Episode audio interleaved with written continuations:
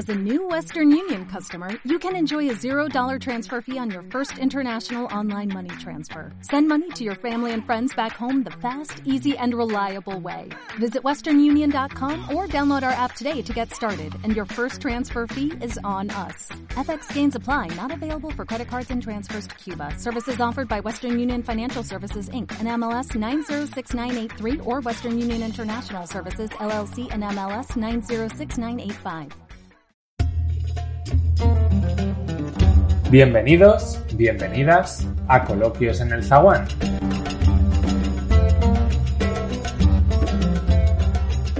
Estamos de nuevo aquí en nuestro Zaguán con nuevos temas de ciencia y tecnología tras el breve o no tan breve parón estival que era necesario para recargar pilas y por supuesto para comenzar esta, este otoño eh, radiofónico y de podcast que estamos comenzando tengo de nuevo a mi amigo David. David, buenas noches.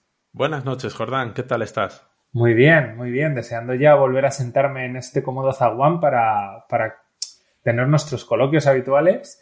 Y además hoy con mucho interés, porque creo que, que nos vas a hablar de cómo se intercambian los recursos, cómo los humanos ¿no? intercambiamos esos recursos que utilizamos a diario en nuestra vida cotidiana. Sí, vamos a hablar de cuatro recursos eh, por lo que para mí yo considero bastante esenciales, al menos en nuestro día a día. Y bueno, pues tengo que empezar diciendo que es que eh, traigo este tema porque me encantan los puntos de vista globales de, lo que sea, ¿no? El cómo un suceso ocurrido en cierta parte del mundo afecta de una determinada manera a otra parte del mundo en el lado opuesto. Eh, bueno, pues ya sabes que no cabe duda que el mundo está pues súper conectado entre sí. Como, eh, como ecosistema biológico, eh, que tú bien lo sabes, lo ha estado desde hace eones, ¿no? Pero como sistema económico e industrial, donde los humanos recogen materias primas de un lugar y las transportan a otro para, para emplearlas, pues eso, claro, obviamente no hace tanto. Eh, teniendo en cuenta siempre, claro, nuestro calendario de la Tierra, ese del que hablábamos en el episodio de Nochevieja del, del año pasado. Y la cosa es que cuanto más progresa la humanidad, eh, más barreras, eh, tanto físicas como temporales, se, se eliminan para comunicar regiones y para transportar, como te digo, esos recursos. Podemos poner de ejemplo la ruta de la seda, donde, donde un trayecto desde China a Italia en el siglo XII-XIII se estimaba que, duraba, que podía durar dos años. ¿no? Y esas barreras, por tanto, se han derribado tanto que hoy en día tenemos cables subacuáticos para Internet y electricidad, telecomunicaciones inalámbricas y gasoductos que cruzan países. Así que, ah, como ves, hay mucha tela, así que vamos a entrar en materia, si te parece, eh, pues poco a poco, ¿no? Vamos a por ello.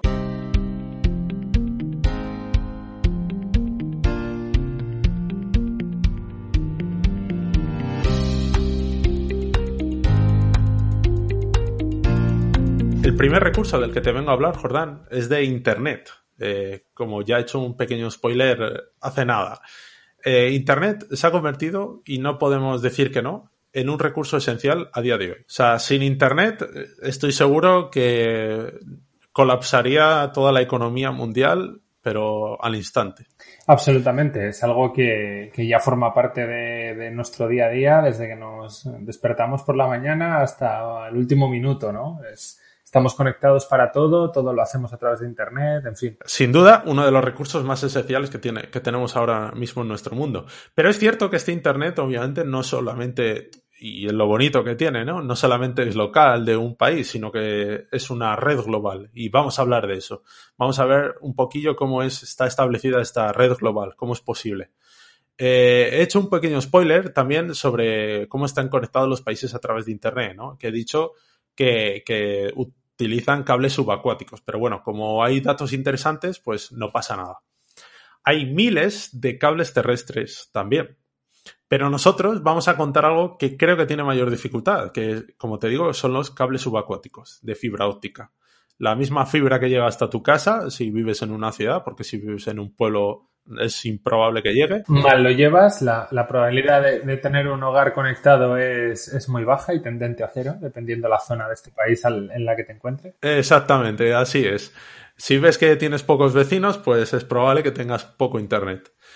Eh, bueno, pues hace unos días, hace no muchos días, y hace dos, tres semanas, una cosa así, Google anunciaba que el cable subacuático con fibra óptica, llamado, que le pone nombre, Grace eh, Hopper, había llegado a Bilbao.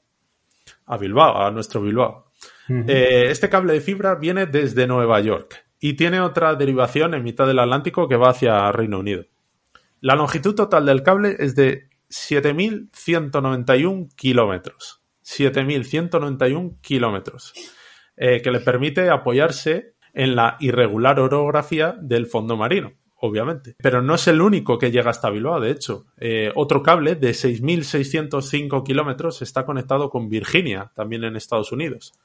Y otro de 3.578 kilómetros está conectado con Highbridge, en Reino Unido.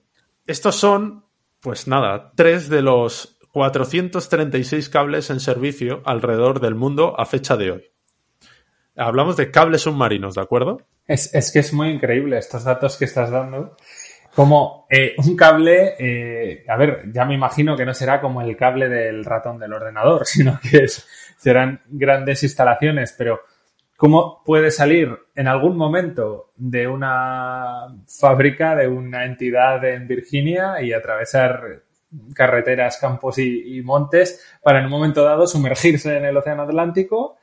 Atravesarlo, eh, como bien dices, con toda su orografía. No olvidemos que el fondo marino no es el, fondo de una, de una bañera, es, es, eh, bueno, en fin, hay valles, hay montañas, hay dorsales con actividad volcánica, en fin, eh, me parece fascinante el viaje que hace esa fibra óptica desde el viejo rancho de Virginia hasta el puerto de Bilbao.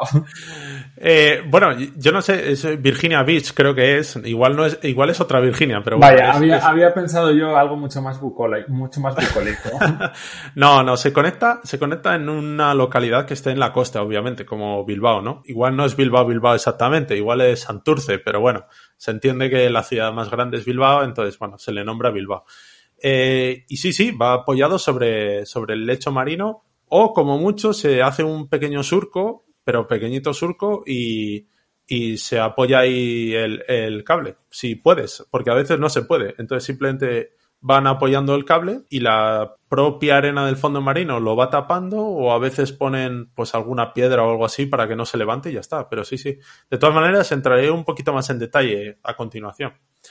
Bueno, pues eh, como te decía, España tiene, como ves, conexiones con, además de Estados Unidos, tiene con Francia, Brasil, Argentina, Algeria, Marruecos, varios países más de África eh, y varios cables que viajan por el Mediterráneo, por el Mar Rojo, llegan hasta la India para continuar hasta Malasia y de aquí a China, Corea del Sur y Japón, con derivaciones hacia varios países durante el trayecto, por supuesto. O sea, desde eh, Cádiz, ahí cerquita de Gibraltar, atraviesa todo el Mediterráneo, atraviesa el Mar Rojo, llega hasta la India, se conecta ahí en la India. Eh, de la India va hasta Malasia, de Malasia a China, Corea del Sur, Japón, y en todo este trayecto, pues hay diferentes conexiones. Sí, lo que, lo que me lleva a pensar una vez más y lleva a la reflexión de cómo disponemos de los espacios como nos da la gana y cómo nos, nos extendemos, ¿no? Como una, no sé, como una especie de, raíz eh, electrónica, ¿no? Que va penetrando a través de mares y tierras. En fin, es un poco espeluznante, pero al mismo tiempo es lo que nos permite también estar tan conectados como estamos. Bueno, si te han interesado entonces las cifras hasta ahora, espérate que hay un poquillo más. Bueno, estos cables pertenecen a empresas privadas como Google, Facebook, Microsoft, Amazon, etcétera, ¿vale? No, no pertenecen a, países. Lo único que sí que tienen que tener permisos eh, no sé exactamente de quién, para que puedan hacer eh, estas conexiones, ¿no? Para que pueda haber ese tendido de, cable. Eh, y pueden llegar a tener 28.000 kilómetros de longitud. 28.000 kilómetros de longitud, ese que te he nombrado antes que atravesaba medio, medio mundo, pues, pues, por, ahí, por ahí los tiene, ¿no? Todos los cables instalados hacen un total de 1,3 millones de kilómetros de cable subacuático, ¿vale? 1,3 millones de kilómetros de cable subacuático. Los países más desarrollados son los que más conexiones de cable tienen entre sí, como Estados Unidos, Japón o Corea del Sur, ¿no? Por poner unos ejemplos. Eh, pero bueno, hay, hay que decir mejor que hay mayores conexiones entre aquellos países que tienen más interés en compartir datos. De tal manera que todos los continentes, excepto la Antártida, están conectados por cables subacuáticos de fibra y dos de ellos incluso llegan al Polo Norte. Hay dos cables, Jordán, que me llaman mucho la atención, ¿vale? Y, te los vengo a nombrar. Mm, me hacen eh, especial gracia. Uno es el que recorre toda la costa norte de Rusia, ¿de acuerdo? Toda la costa norte de Rusia, del Polo Norte y tal, hasta la península de Kamchatka, y de ahí llega hasta Vladivostok. Vladivostok es una pequeña ciudad que es, está, pero muy lejos, que está en la frontera con Corea del Norte. Eso es, eh, o sea, en la costa este de Asia, que pertenece a Rusia, en la frontera con, con Corea del Norte. Ese es uno de ellos. Y el otro que también me hace mucha gracia es el que une el norte de la península de Noruega, ¿vale? La península donde está Noruega, pues vamos hasta el norte, con una localidad que de 3.000 personas que, aún, que hay aún más al norte, en una isla cerca del polo. Y que esta isla pertenece a Noruega. Eh, y te hablaré un poco más adelante de, de esta localidad.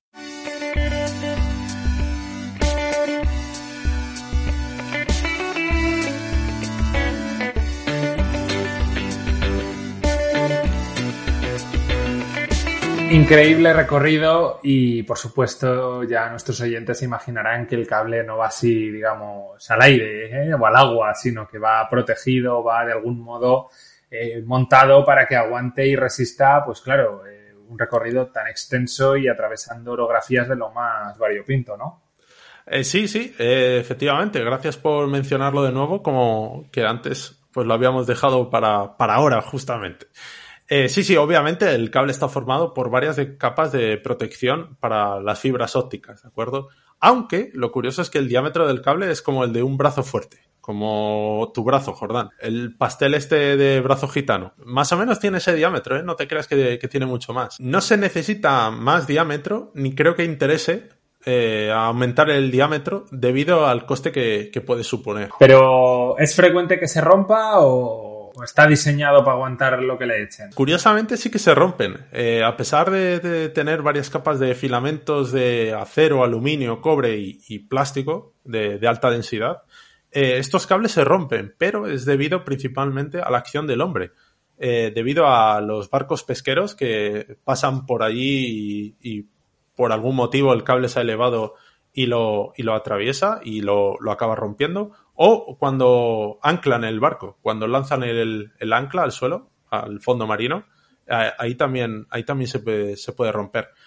Eh, también se producen alguna rotura por terremoto, pero son mucho menos frecuentes. Y que yo sepa, por lo que he leído, eh, no se rompen por mordiscos de peces ni, ni nada parecido. Ah, eh, hablando de la rotura, también es cómo lo reparan, porque claro, si hay un cable que está a 7000 metros de profundidad, ¿cómo carajo reparas eso, no? Pues muy sencillo, en verdad, porque lo que hace es en eh, el barco que, encarga que se encarga de repararlo, el barco reparador, le vamos a llamar, sube a la superficie uno de los cabos, sube el otro, los une mediante soldadura, que aquí puede ser la parte más complicada, obviamente.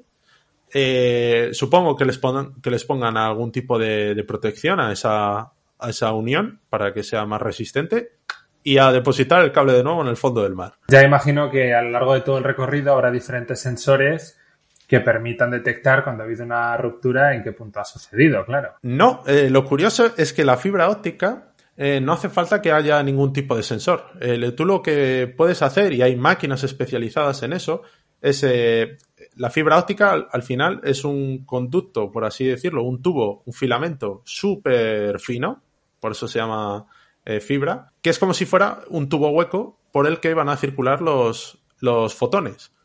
Entonces hay una máquina que es capaz de emitir un fotón y si hay una rotura, el fotón vuelve y debido a el, tiempo de, desplazamiento de, ese fotón, te dice exactamente a qué longitud de cable está la rotura. Y esa máquina solo hace falta tenerla en, uno de los dos lados. O, o, pones una en cada lado para estar seguro y ya está. Pero sí, sí, no, no hace falta ningún tipo de más de sensor. Va todo por fotones y, bueno, obviamente no es, no es algo sencillo. No estamos hablando de una tecnología sencilla, aunque aquí lo simplificamos para, para que se entienda mejor, ¿no?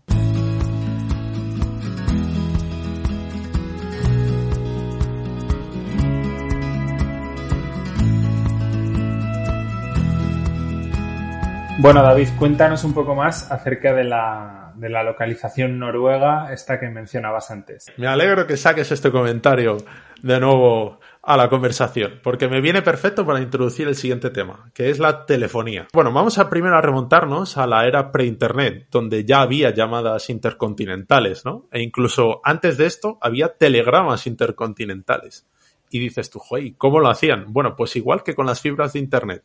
Conectaron mediante cables de cobre, en su, en su caso, claro, en su momento, los diferentes países. Es decir, incluso puedes ver eh, antiguos mapas, antiguos mapas de, por donde van cables de telégrafo. La misma trayectoria que realizan esos cables es la misma trayectoria que realizan los cables de hoy en día de fibra óptica. Dices tú, más o menos, ¿eh? obviamente, no los, no los van a colocar justamente al milímetro, no creo que, que lleguen a tanto, pero seguramente sí que tengan una zona bastante definida, porque bueno, pues si ya ha funcionado una vez, ¿por qué no poner otro? Y lo curioso también es que eh, los cables de telégrafo de finales del siglo XIX, finales del siglo XIX, que estaban por el lecho marino, eh, se parecen mucho a los actuales de fibra, por las diferentes capas eh, protectoras de, acero que tienen, ¿de acuerdo? Incluso más o menos, o sea, la idea se sigue manteniendo, obviamente, pues hay una pequeña mejora, ahí se han metido los plásticos como recubrimiento también, que ayuda un montón, sin duda.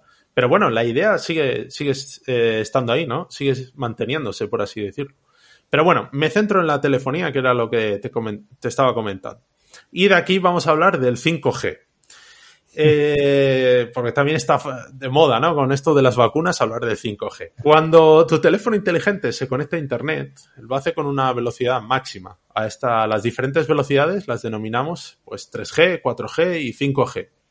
Eh, bueno, esto lo menciono así para simplificarlo mucho. Tu móvil, el que tienes tú, probablemente si es de hace menos de dos años, una cosa así, pues funcione con 4G.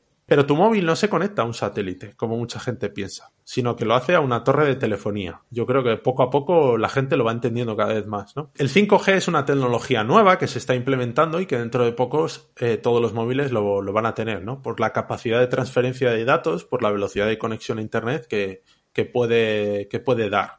Bueno, pues hay que mencionar que solo de 5G hay más de 85.000 antenas en, en todo el mundo. 85.000 antenas en todo el mundo, ¿de acuerdo? O sea que es un paraguas enorme de, de, de 5G, de 4G, de 3G, vamos, de telefonía, es, es enorme. Eh, puede que estés muy lejos de la torre y no la veas, pero te aseguro que tu teléfono nunca se conecta a un satélite, porque para eso necesitas un teléfono satélite, que se llaman así, teléfono satélite, que es un aparato pues mucho más tosco, que no tiene no tiene pantalla táctil porque es un poco más para emergencias, ¿no? no de momento no, le hace falta.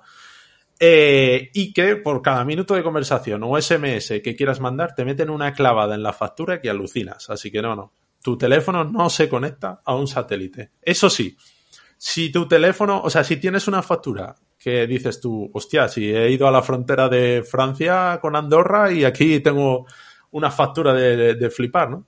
Eso es porque te has conectado a una antena de Andorra y esas cuestan más. Tú puedes hacerte con uno de estos teléfonos satélite, eh, pero generalmente pues se utilizan en navegación, ¿no? Porque vas a estar en mitad del océano, a miles de kilómetros de la antena más cercana, entonces tiene sentido. O para gente que vaya a ir a terrenos donde la orografía pues no permite una buena conexión del teléfono con una torre de, de antena, ¿no? Pues si vas a trabajar en un barranco o eh, no sé, en una montaña perdida de la mano de Dios, pues, pues si estás trabajando, yo que sé, en emergencias o, bueno, por cualquier tema, si quieres hablar por teléfono desde la montaña más alta y allí no hay antena, pues llévate un teléfono satélite. A todo esto, que te he contado aquí una historia del 5G flipando, pero no he contestado a tu pregunta de la pequeña localidad noruega de, del norte, ¿no? Eso es importante. Conteste a lo que se le pregunta. Efectivamente. Lo primero, pues nuestra pequeña localidad noruega, que se llama Longyearbyen, además de la fibra, que, que te comentaba que era uno de los cables que a mí más gracia me hace, eh, tiene una única antena de telefonía de 5G. Dices tú, hombre, ¿y para qué quieren tener un cable de fibra subacuático además de para poder usar Netflix durante los seis meses que dura la noche invernal, ¿no? De por allí. El cable de fibra sirve para que la torre de 5G envíe la información hasta la península de Noruega y de ahí que ya se distribuya hasta su destino. Es decir, que las antenas de telefonía sirven para dar cobertura sin cables a los teléfonos en, eh, en un radio determinado, ¿no? Pero se necesitan cables de fibra o de otro tipo, si, si la antena no es tan moderna, para conectar las diferentes antenas de emisor y receptor en el caso de una llamada o para conectarse a Internet.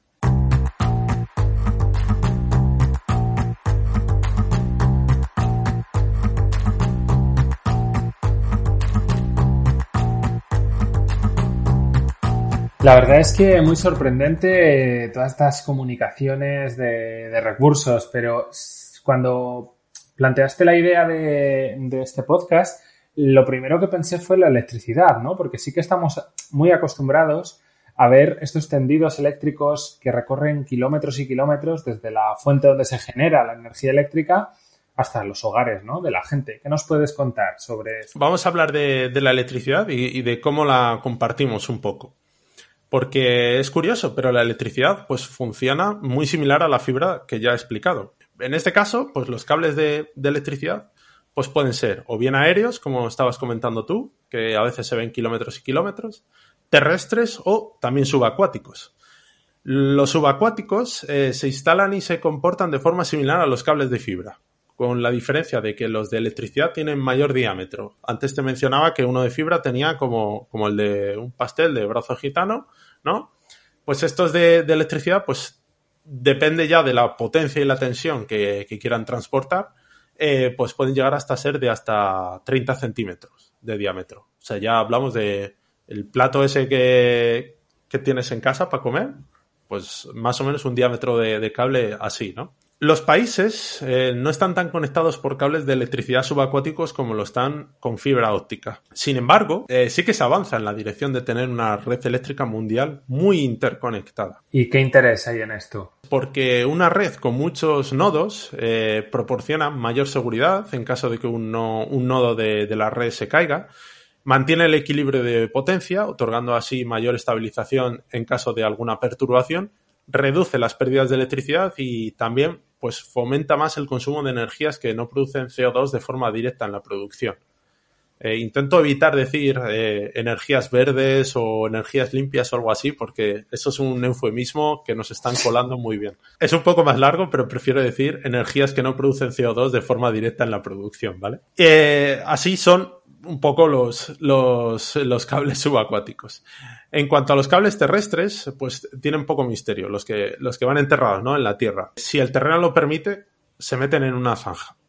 Y, por ejemplo, en, en, tu calle, ¿no? En tu calle probablemente tengas el cable enterrado. Si hay que atravesar una montaña, pues se hace un túnel. La verdad es que no tiene mucho más. Eh, los cables de los cables por tierra, pues solo se instalan eh, cuando no se quiere que queden expuestos a la intemperie porque los pueden robar o son antiestéticos o suponen un peligro para el público, ¿no? Obviamente, no pueden estar al alcance de, la gente, pues, etcétera, ¿no? Este tipo de motivos.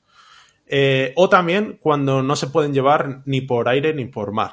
Pues eh, las conexiones, muchas de las conexiones que tiene España y Francia, pues son a través de túnel, porque en su momento salía mucho más barato echar un túnel de España a Francia chiquitín, no hace falta que sea muy grande, es para que entren un par de personas y poquito más, y, y atravesar los Pirineos eh, con ese túnel para llevar los cables y conectar las, las dos redes eléctricas. Eh, los cables aéreos, por otro lado, pues tampoco es que supongan mayor misterio, ¿no? Como tú decías, porque eh, todos podemos ver cuando vamos por la carretera, pues diferentes tipos eh, de torres, eh, unas más altas, eh, más grandes, más pequeñas, más bajas, con cables colgando de, unas a otras. Y pues quiero recordar aquí que el dibujo geométrico que forman los cables de una torre, de una torre a otra se llama cicloide. Yo ahí lo dejo y el, el, que se, el que se haya escuchado todos los podcasts, pues lo va a entender. Pues estará sonriendo y diciendo, ostras, me suena bastante. Cuanto mayor potencia y tensión transportan estos cables aéreos, pues más altas son las torres y más cables hay o de mayor diámetro son, por norma general. Eh, lo, de, lo de la distancia es una medida de seguridad. Voy a comentar brevemente que lo idóneo de la electricidad es que la producción y el consumo pues estén lo más cerca posible para reducir los costes y pérdidas de transporte. Pero obviamente no podemos poner una central eléctrica al lado de cada fábrica o de cada ciudad. Así que tenemos que buscar un equilibrio, equilibrio eficiente.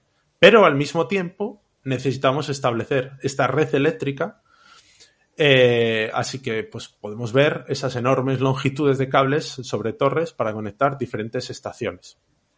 Eh, vamos a poner un ejemplo para, para, ilustrarlo un poco más. Es que en España podemos ver fácilmente que las Islas Canarias pueden ser un sistema vulnerable frente a fallos de la red porque no tienen conexión entre sí, excepto La Gomera con la isla de Tenerife y Lanzarote con Fuerteventura. Y no tienen una conexión con una red pues más fuerte, como te digo, como podría serlo la del sistema peninsular ibérico. Con lo cual, en el momento que se produzca algún fallo eh, grave en la producción de electricidad de, vamos a decir, un nombre de isla, La Palma, pues eh, pueden tener un problema, pueden tener un problema de suministro eléctrico.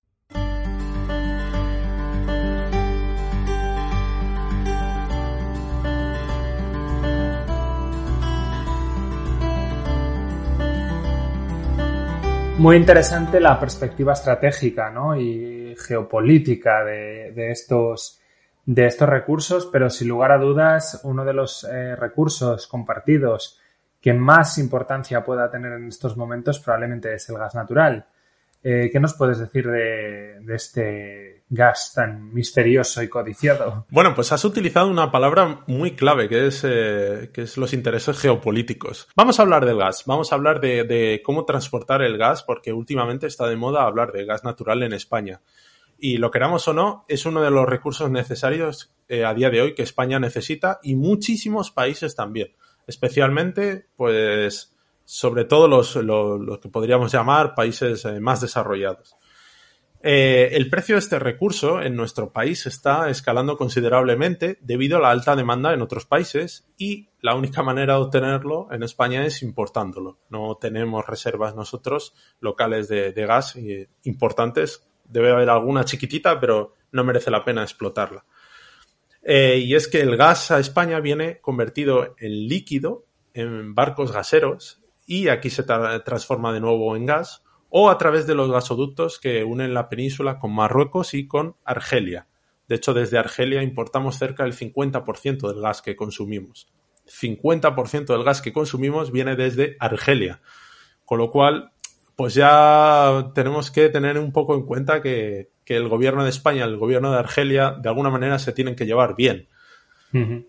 Porque nosotros necesitamos el gas que ellos tienen y ellos pues imagino que necesiten venderlo ¿no? para, su economía. Eh, la mayoría de la distribución del gas se hace pues en gasoductos terrestres. Eh, aquí se complican y se encarecen las instalaciones de gasoductos en el mar. Eh, sin embargo, en el mar del norte, entre Noruega, Reino Unido y Holanda, pues hay bastante interconexiones.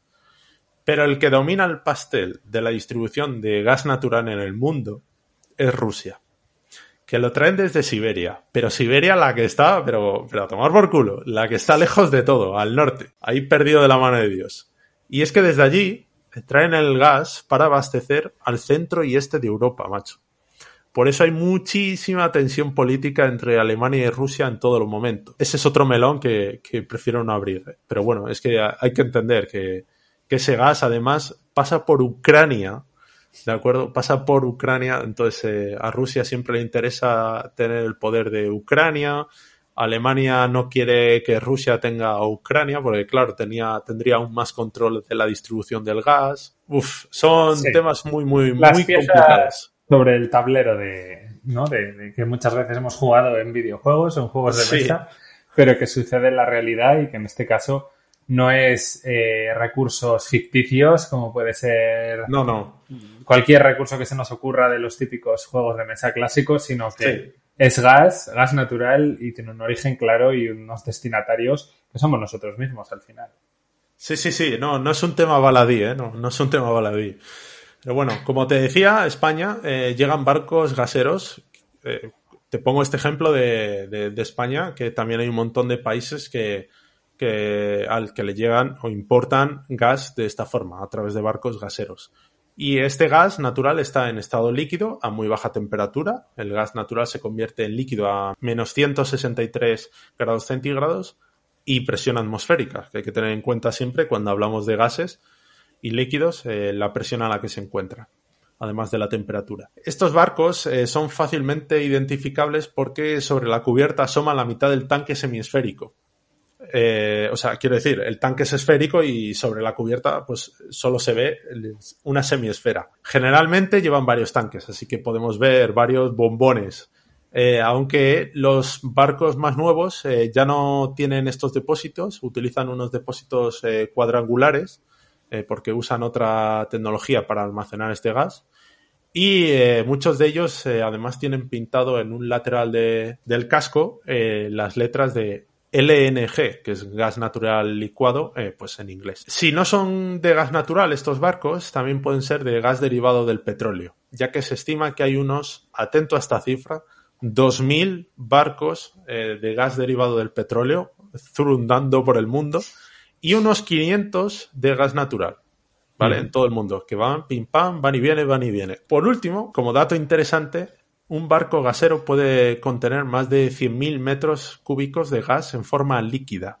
Al pasar a gas, aumenta su volumen unas 600 veces. Con lo cual tenemos 60 millones de metros cúbicos de, gas natural en forma gas. Y si sirve para comparar, unos 100 metros cúbicos pueden usarse para calentar mi casa durante dos meses duros de invierno. Enero, febrero, tranquilamente con 100 metros cúbicos se ha calentado muy bien la casa. Increíble, increíble. Hasta que no lo ponemos en referencia, la verdad que, que no nos hacemos idea ¿no? de, la cantidad de recursos que consumimos y en qué volumen. O sea que realmente muy, muy interesante y sobre todo un gas natural que, se ha extraído a cientos de, cientos de kilómetros y, que por tanto, bueno, pues tiene un, un, gran, requiere a su vez de la movilización de muchos recursos para extraer ese recurso y movilizarlo, ¿no? Hasta nuestras casas.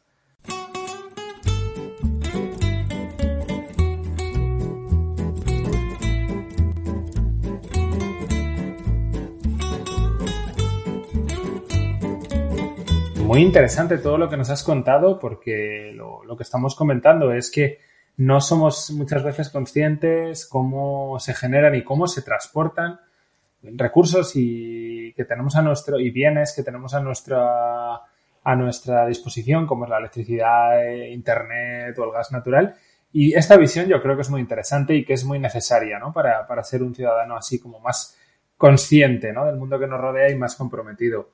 Estoy seguro de que has llegado a alguna conclusión, alguna reflexión que quieres compartir con, nuestros oyentes. Vamos a hacer una pequeña reflexión así a, bote pronto. Lo importante que es llevarse bien a nivel mundial eh, para que estos recursos puedan seguir transportándose, puedan seguir fluyendo de un sitio a otro y en la medida de lo posible eh, y que yo creo que es lo que hay que intentar eh, luchar por ello es todas las personas de todo el mundo pues tengan estas necesidades que tenemos nosotros, tú, yo y probablemente el oyente que nos está escuchando, al alcance como lo tenemos nosotros. Ya no hablo solo de Internet, que creo que es un bien necesario, sino de cosas como electricidad o eh, gas natural para calentar eh, sus hogares, ¿no? Para cocinar. Muy bien, pues si te parece, con esta reflexión que todos debemos llevarnos a casa hoy, eh, dejamos aquí nuestro coloquio de esta noche, eh, emplazando a nuestros oyentes para la siguiente, en la que trataremos sin duda otro tema novedoso que, nos traerá una visión nueva. Siempre es importante abrir ese, abanico de, visión que todos tenemos de, todo lo que nos rodea. Así que David, muchas gracias por, por toda esta información y por la extensa labor de documentación que has hecho. Muchas gracias a ti, Jordán. Y nada, nos vemos muy pronto de nuevo aquí en el Zaguán. Buenas noches. Buenas noches.